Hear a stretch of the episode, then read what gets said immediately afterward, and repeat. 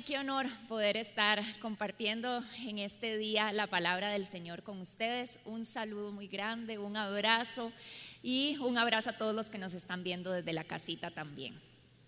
Hoy vamos a estar conversando de esta verdad que se nos habla en la palabra, de cómo la vida cristiana es una vida que se asemeja a una carrera, a una carrera donde hemos sido llamados a perseverar, a perseverar en medio de las dificultades, a perseverar en el crecimiento de nuestra fe, a perseverar cuando hemos estado desilusionados y necesitamos seguir adelante y sobre todo a perseverar en Cristo. Hay un pasaje en el libro de Hebreos que es de los que más se habla y se conoce alrededor de la semejanza de la vida cristiana con una carrera. Sabemos que el autor del libro de Hebreos es un autor desconocido, no se tiene muy claro quién fue, pero esta persona le escribía a los cristianos. En ese momento los cristianos estaban desilusionados, estaban siendo perseguidos, estaban siendo encarcelados, les estaba siendo robadas cosas importantes de su vida social. Y el autor les decía una y otra vez, sigan, continúen, manténganse firmes, pero también cuidado, estén alertas, sean diligentes. Y yo me pongo a pensar cómo realmente todas estas palabras y todo este aliento y todo este consejo que les escribía es realmente lo que ustedes y yo necesitamos constantemente estar trayendo a nuestro corazón cada mañana. Sigan, perseveren, continúen, pero cuidado, estén alertas, sean diligentes. Hebreos 12, que es el texto principal en el que vamos a estar, nos enseña la forma de mantenernos corriendo y perseverando en esos momentos donde sentimos que ya no podemos. Y vamos a ver en este pasaje cómo se nos enseña el qué es lo que estamos llamados a hacer, el cómo lo podemos lograr y el por qué lo vamos a hacer. Así que si gustan, vayan conmigo a Hebreos 11, vamos a empezar leyendo ahí. Si recuerdan Hebreos 11 es este capítulo hermoso donde se nos habla de todos los héroes de la fe, de todos estos hombres del Antiguo Testamento que habían conocido de Dios, que habían recibido su promesa y que se habían mantenido firmes y confiando en Él. Hebreos 11:36 dice lo siguiente. Otros sufrieron la prueba de burlas y azotes e incluso de cadenas y cárceles. Está hablando de estos hombres fueron apedreados, aserrados por la mitad, asesinados a filo de espada. Anduvieron fugitivos de aquí para allá, cubiertos de pieles de oveja y de cabra, pasando necesidades, afligidos y maltratados. O sea, no la pasaron nada bien. El mundo no merecía gente así. Anduvieron sin rumbo por desiertos y montañas, por cuevas y cavernas. Aunque todos obtuvieron un testimonio favorable mediante la fe, ninguno de ellos vio el cumplimiento de la promesa. Esto sucedió para que ellos no llegaran a la meta sin nosotros, pues Dios nos había preparado algo mejor. Ahora sí, le entramos al capítulo 12, que dice, por tanto, también nosotros, así igual que todos estos hombres que ya confiaron, perseveraron y se mantuvieron firmes hasta el final, también nosotros que estamos rodeados de una multitud tan grande de testigos, estos testigos eran esos hombres que ya habían sido testigos de la fidelidad y del poder de Dios despojémonos del lastre que nos estorba, en especial del pecado que nos asedia, y corramos con perseverancia la carrera que tenemos por delante. Fijemos la mirada en Jesús, el iniciador y perfeccionador de nuestra fe, quien por el gozo que le esperaba soportó la cruz, menospreciando la vergüenza que ella significaba, y ahora está sentado a la derecha de Dios. Así pues, consideren aquel que perseveró frente a tanta oposición por parte de los pecadores para que no se cansen ni pierdan el ánimo. Qué hermoso texto. Y yo sé que muchos de ustedes este texto se lo saben hasta de memoria. no lo podrían haberlo puesto y alguno me lo recita. Es un texto al que constantemente estamos yendo o estamos escuchando enseñanzas Hoy lo traigo porque es un texto en el que el Señor ha estado tratando muchísimo en mi corazón. Y yo cuando oraba por este, este tiempo le decía, Señor, háblales, transforma sus corazones, que realmente sea una palabra que, que se puedan llevar a la casa y saborear y masticar y vivir. Pero por favor ayúdame a mí también. Porque muchas veces, aunque nos sabemos este texto de memoria, realmente lo que yo los mando hoy a escudriñar sus corazones es, lo estamos viviendo, está siendo parte de nuestra vida. ¿A qué somos llamados en este texto? El autor lo que hace es que nos muestra este cuadro de este coliseo griego, donde llegaban, era tradición que llegaban miles de personas a ver un montón de hombres correr. Eran largas carreras que duraban varios días. Y una vez más nos encontramos, como les decía al principio, un texto donde en la palabra hacen esta semejanza entre la vida cristiana y una carrera. Esto lo podemos encontrar también, Pablo lo menciona varias veces en Corintios, en Timoteo, en Filipenses, ¿verdad? He corrido la carrera, em, no he llegado todavía, no corro como quien golpea al aire. Es algo que se usaba muchísimo. Esta carrera es una carrera donde van a haber diferentes etapas y diferentes fases. Si leemos el Salmo 23, vemos, por ejemplo, donde se nos habla que vamos a tener verdes pastos, que vamos a tener aguas de reposo, pero que también vamos a tener que pasar por el valle de sombra. Es una carrera que no es opcional, que desde el momento en el que nosotros reconocemos que somos pecadores y que necesitamos de la gracia de Dios y que Cristo es nuestro Salvador, se nos da el banderazo de salida y empezamos esta carrera para ser perfeccionados, para ser santificados y para conocer más de la gloria de Dios. No podemos hacer como hice yo hace unos años, que me dio por correr, ahora les voy a contar un poquito más. Em, y yo no tenía ninguna meta porque no, no, entrenaba de verdad. O sea, aquí un preparador físico se va a revolcar cuando oiga lo que yo hacía. Em, entonces me iba nada más a correr y cuando me cansaba ¿verdad? Iba corriendo y decía, aguanto un poquitillo más. Después decía, ya, ya, ya me cansé, paraba, llamaba al Uber y me volvía para la casa. Eso no es opcional en nuestra vida cristiana. Nosotros nos toca correr y perseverar hasta el final. Entonces, si nos toca correr, la pregunta del millón es, ¿cómo estamos corriendo? ¿Qué estamos haciendo? Porque aunque usted no quiera, está corriendo. ¿Hacia qué?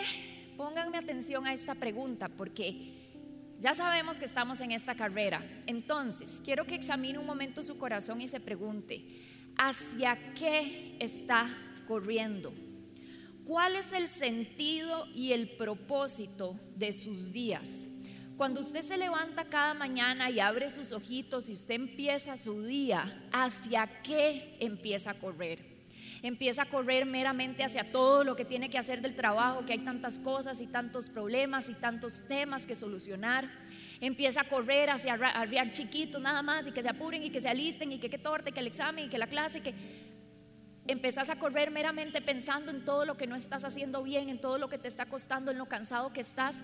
Todos corremos hacia algún lado. La pregunta es, ¿hacia qué estás corriendo? ¿Cuál es tu meta cada mañana? ¿Cuál es tu objetivo? ¿En qué estás concentrado? Porque lo que la palabra nos enseña es que esta carrera, el objetivo principal de, esto, de este recorrido es una sola cosa. Bueno, varias, pero se resumen en una.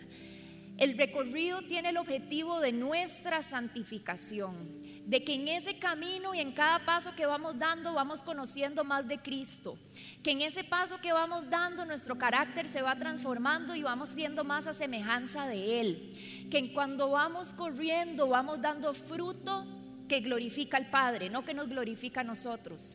En resumen, el objetivo de nuestra carrera es Cristo.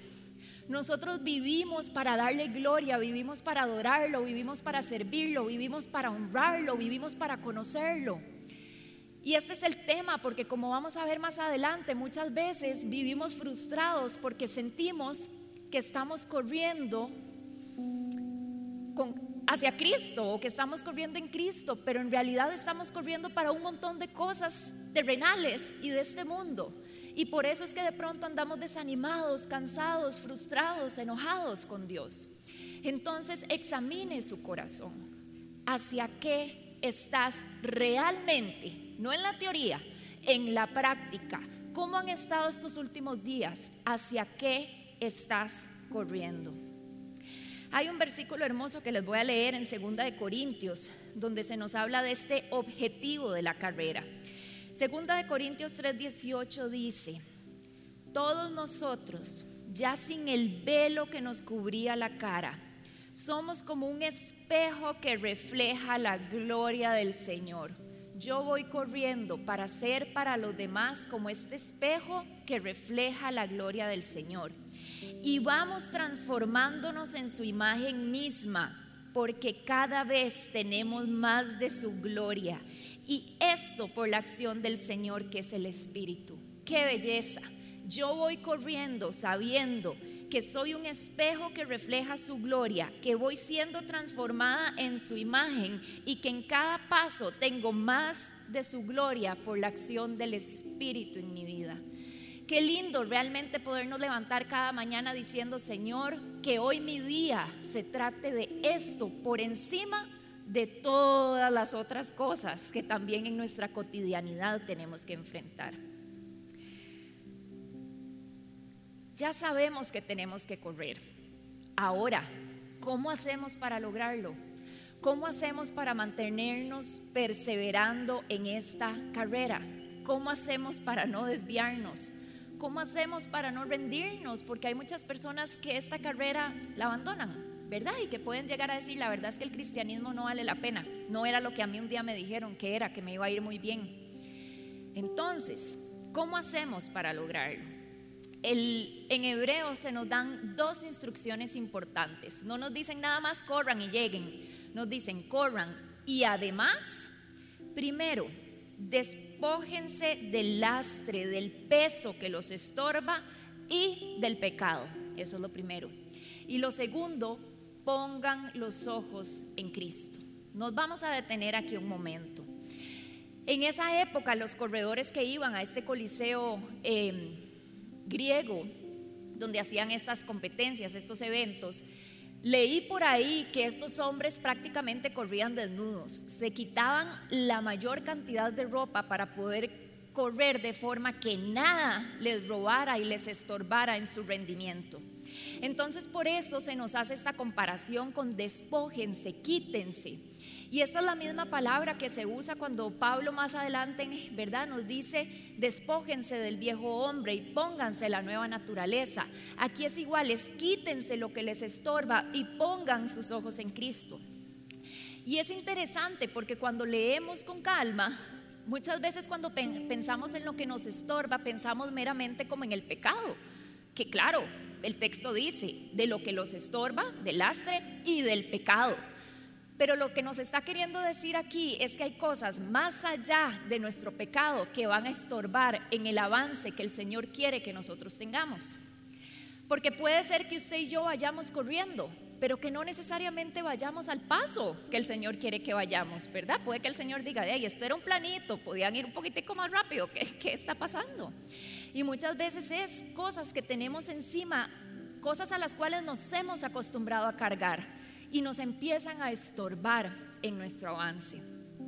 Cuando el texto habla del pecado, parece ser que lo que se refiere es como a este pecado que nos envuelve fácilmente. Estamos en un mundo donde reina el pecado. No es difícil que usted y yo nos envolvamos de pecado. Y es importante que continuamente estemos yendo delante de la presencia del Señor y decirle, Espíritu Santo, examina mi corazón Muéstrame esos pecados que me son ocultos, como oraba el salmista, para poder darme cuenta si hay cosas a las cuales mi corazón se ha acostumbrado, pero que no te están honrando. Pero además de esto nos habla de este peso que nos estorba aparte del pecado. ¿Qué es ese peso? ¿Qué es ese peso que nos estorba y que no nos permite avanzar? Ese peso es todo aquello que te impida crecer en tu vida de fe, más allá del pecado, insisto. Muchas veces a la hora de tomar decisiones, sobre todo cuando uno es como adolescente, ahí a alguno le va a caer la, el guantecito. Nos hacemos esta pregunta como, ¿esto será pecado? Porque entonces dice, es pecado, no lo hago, pero yo creo que esto no es pecado. Entonces, ah, trémole, démosle.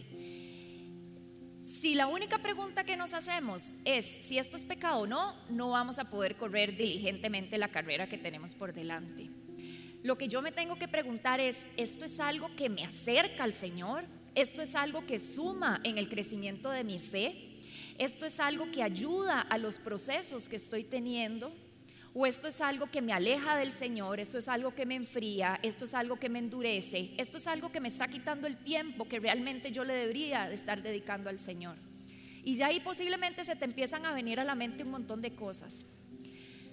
Podría dar una lista infinita de ejemplos. La palabra no nos dice específicamente qué, pero yo creo que cuando empezamos a examinar qué áreas, qué cosas, qué hábitos, qué conductas, qué actitudes, qué pensamientos en nuestra vida me estorban para poder poner mis ojos en Cristo y para poder avanzar, estoy segura que cada uno tiene claros sus propios eventos y circunstancias.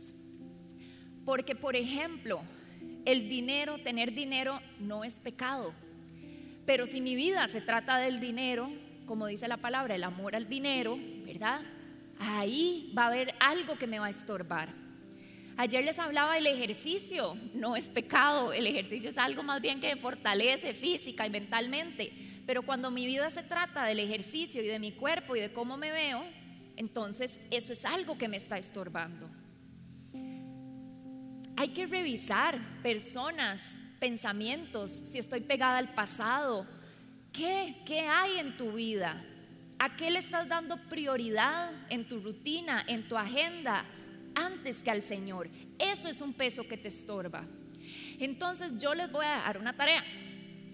Yo les voy, los voy a invitar a que en su tiempo de oración delante del Señor, humildemente le digan, Padre, ¿qué hay en mi vida que me está estorbando de avanzar? Porque muchas veces no nos hemos dado cuenta. Muchas veces, como les decía, es un peso que nos hemos acostumbrado a andar jalando. Y así se siente la carrera. Y el Señor dice, no, la carrera es más liviana. Pero estamos acostumbrados. Yo hice esto, este ejercicio y me salieron más de cinco cosas que me estaban estorbando.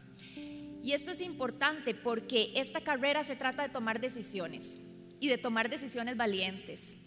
Esta carrera se trata de que todos los días usted y yo tenemos que tomar la decisión de hacia qué vamos a correr, de cómo vamos a correr y de qué tengo que hacer para correr de esa forma. Porque ya el Señor nos está dando la instrucción, pero ustedes y a mí son a los que nos toca decidir en el día a día qué vamos a hacer y cómo lo vamos a hacer. Y muchas veces hay pesos de los cuales despojarse no es fácil y va a ser un proceso y va a haber que ser, como dice, decía ahora al principio que dice en la carta de Hebreos, vamos a tener que ser diligentes y vamos a tener que ser valientes. Pero si yo sé que quitarme eso de encima me va a ayudar a correr con perseverancia la carrera que Cristo ha establecido para mí, yo lo voy a hacer. Porque he entendido que mi carrera no se trata de mi comodidad. He entendido que mi carrera no se trata de lo que a mí me gusta y me hace sentir bien. No, mi carrera se trata de lo que Cristo quiere hacer en mí. Y si Él me dice que me quite ese peso de encima, me lo quito. Facilísimo decirlo, durísimo hacerlo. Pero tenemos que tener la diligencia, la valentía de dar pasos firmes hacia lo que hemos sido llamados a hacer.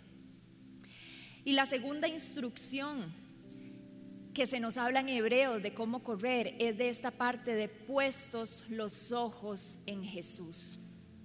Qué belleza. Porque les voy a decir una cosa. Ustedes pueden ir corriendo con Cristo siendo parte de su carrera, pero no necesariamente con sus ojos puestos en Cristo. Usted puede ir corriendo con sus ojos puestos en su sanidad, pero no en su sanador. Usted puede ir corriendo todos los días orando, clamando, declarando, viniendo a la iglesia, sirviendo, pero usted está distraído en un montón de cosas y se le ha olvidado lo único que realmente importa.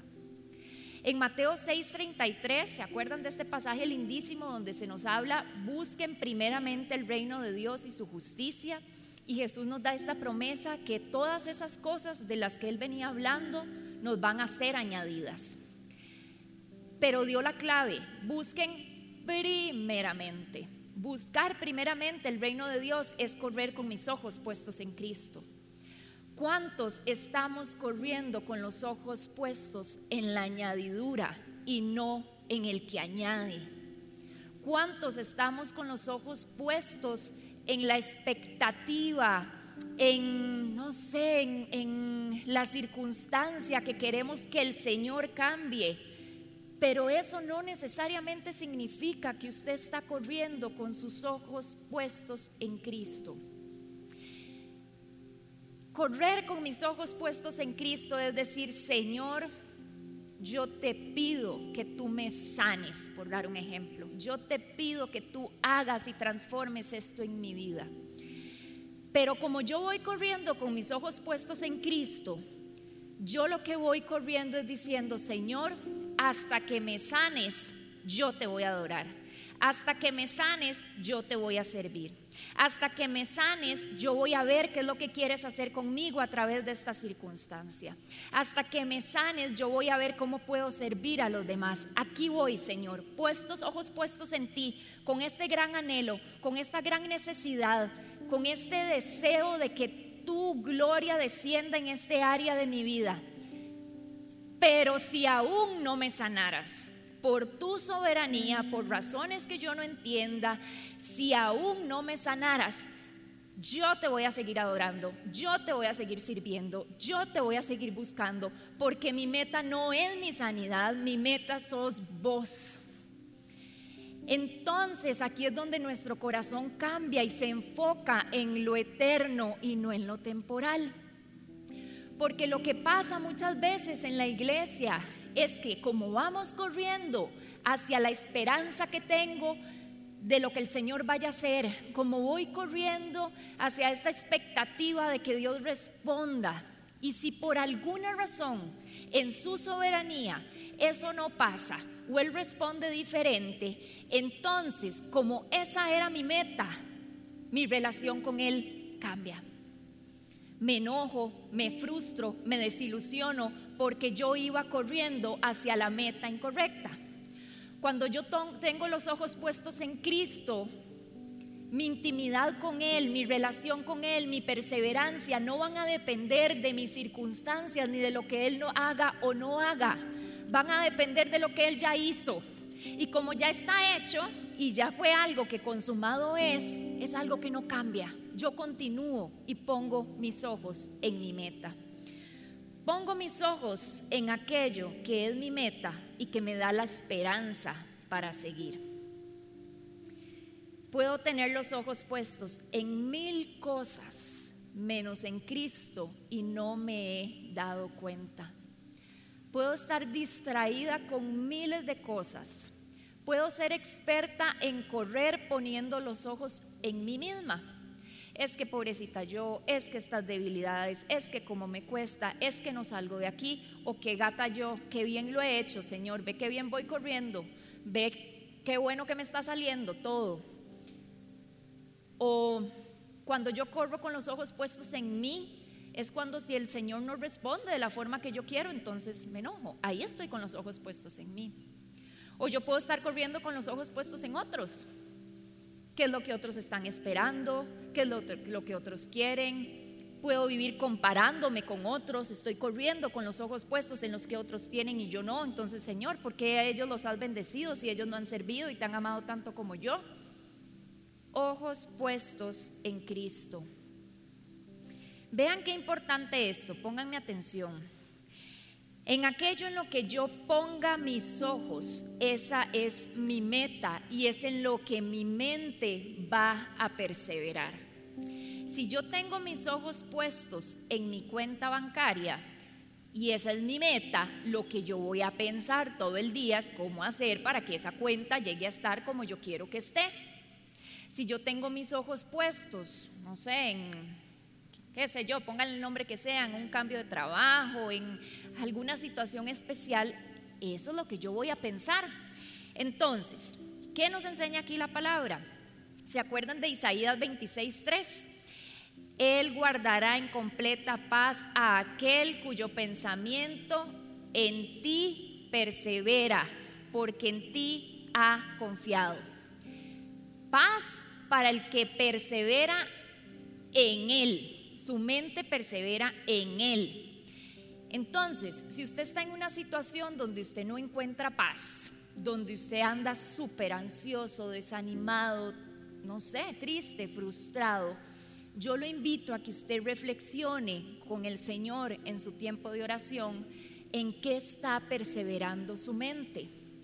Y ahí usted va a encontrar cuál está siendo su meta. Porque vamos a perseverar en aquello en lo que tenemos nuestros ojos puestos. ¿En qué tener los ojos puestos?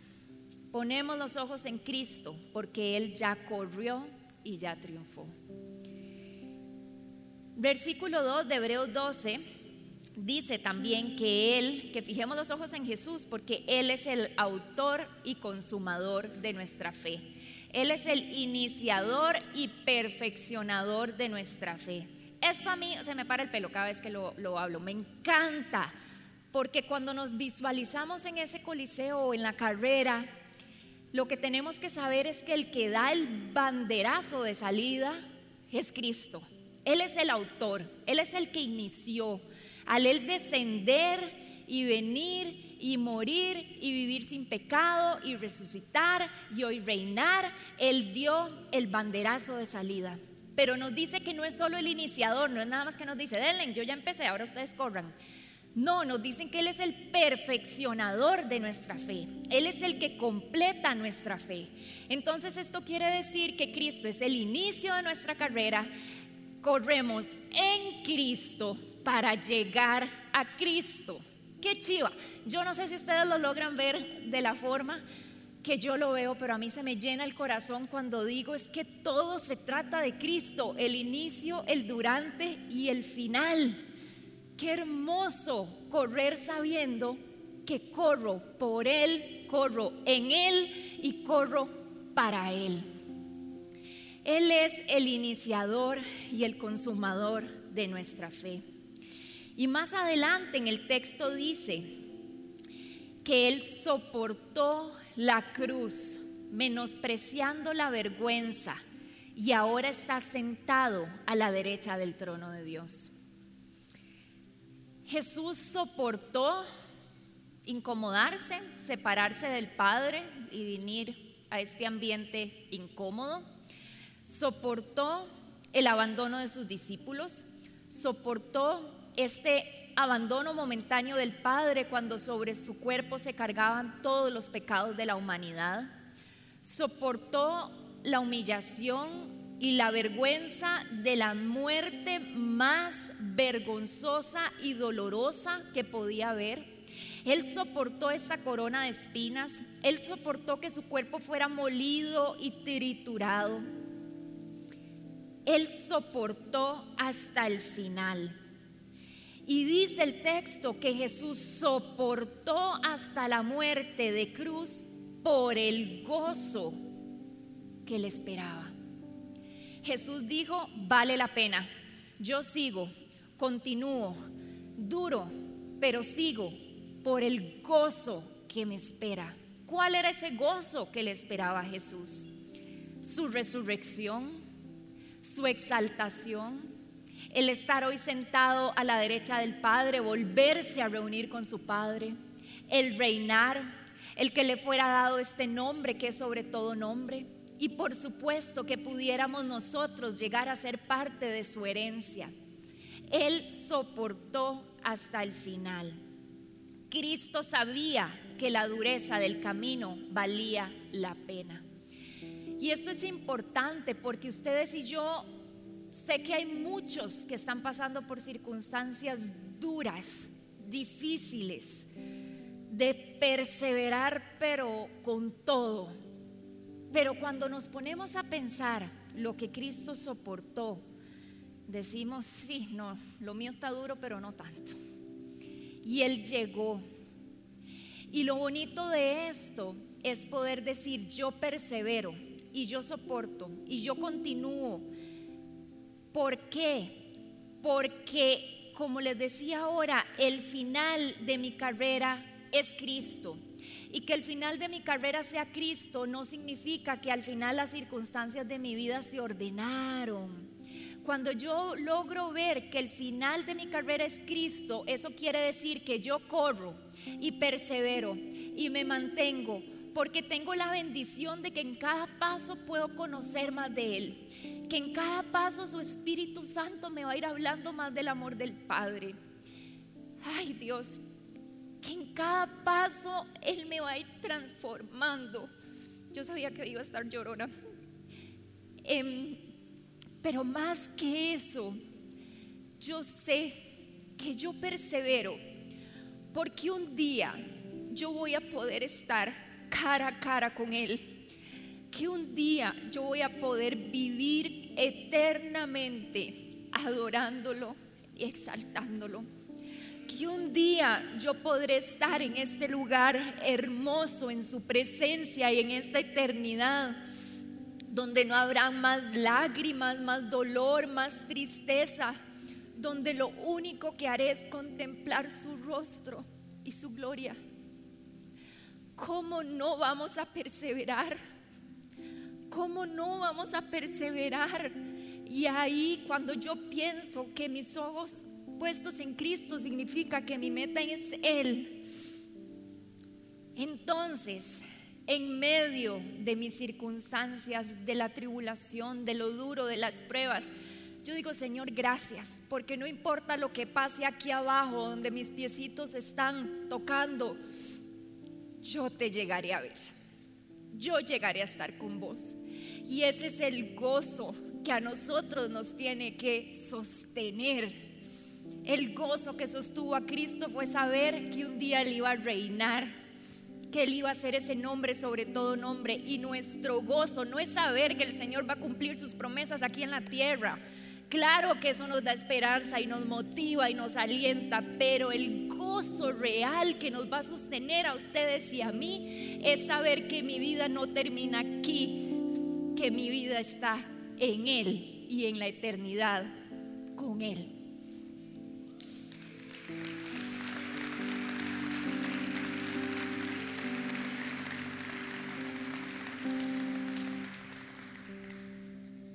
Ay, don Alejandro que nos enseña a llorar, ¿verdad? Ese pastor.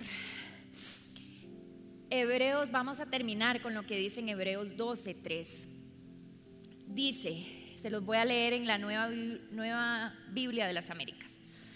Consideren pues a aquel que soportó tal hostilidad de los pecadores contra él mismo, para que no se cansen ni se desanimen en su corazón. El autor de Hebreos sabía, el Señor sabía que iban a haber momentos en nuestra carrera en la que nos íbamos a querer cansar y a desanimar.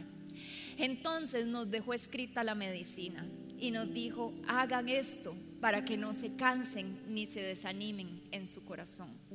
Y lo que nos dijo fue, consideren, mediten, piensen en aquel que soportó la hostilidad.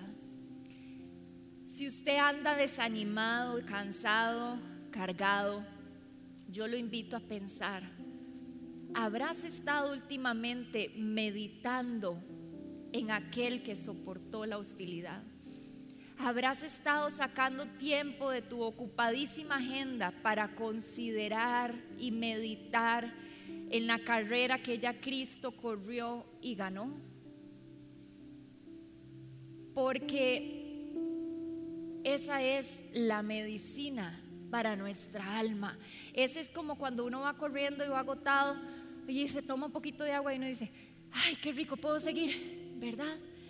Es eso, cuando uno dice ya, los piecitos no me dan, vuelvo a ver a Cristo, recuerdo su sacrificio, recuerdo su obra perfecta.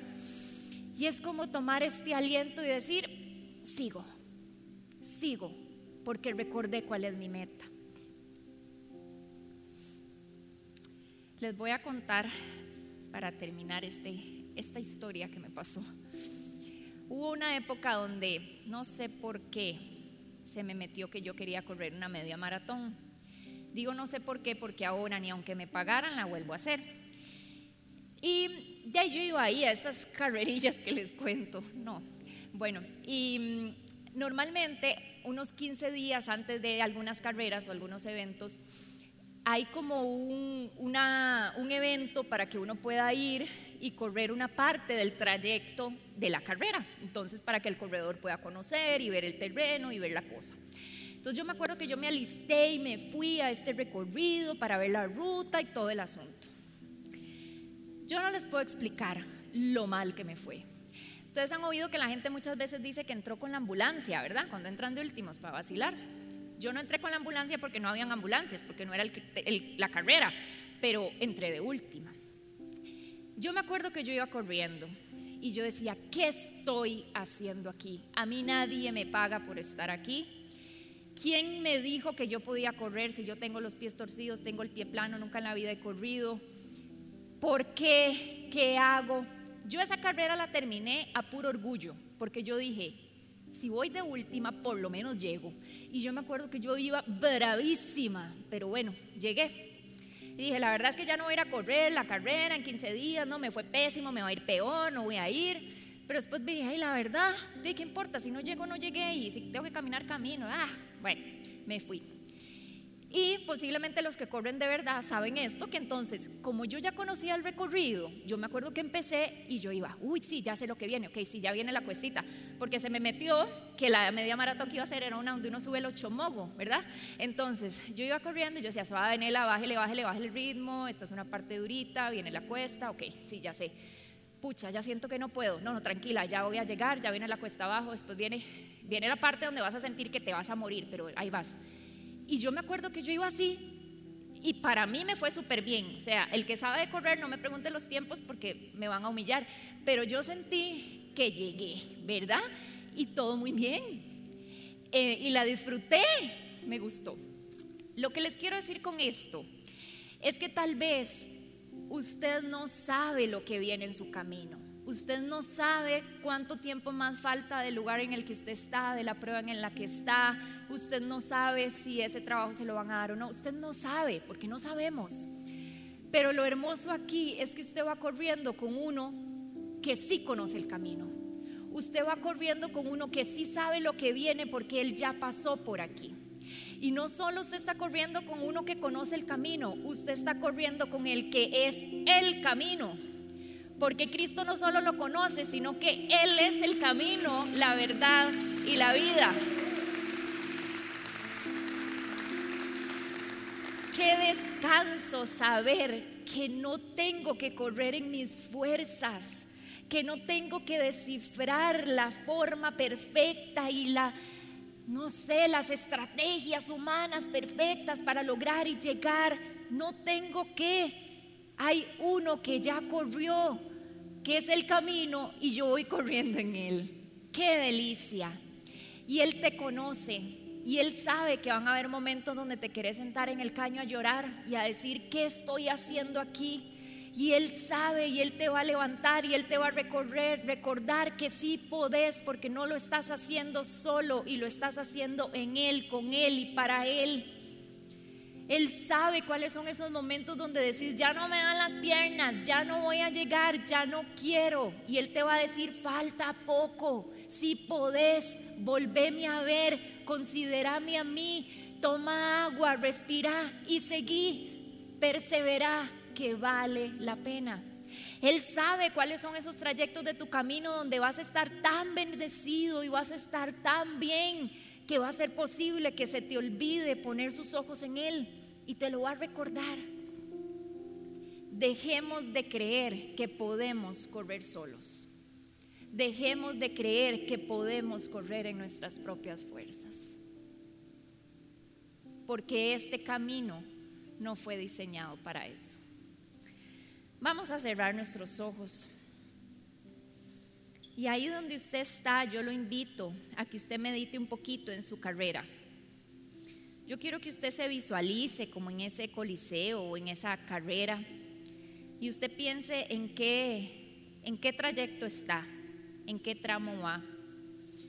Vas en, un, vas en un momento donde sentís que vas corriendo con un fuerzón y estás con ánimo y esperanza.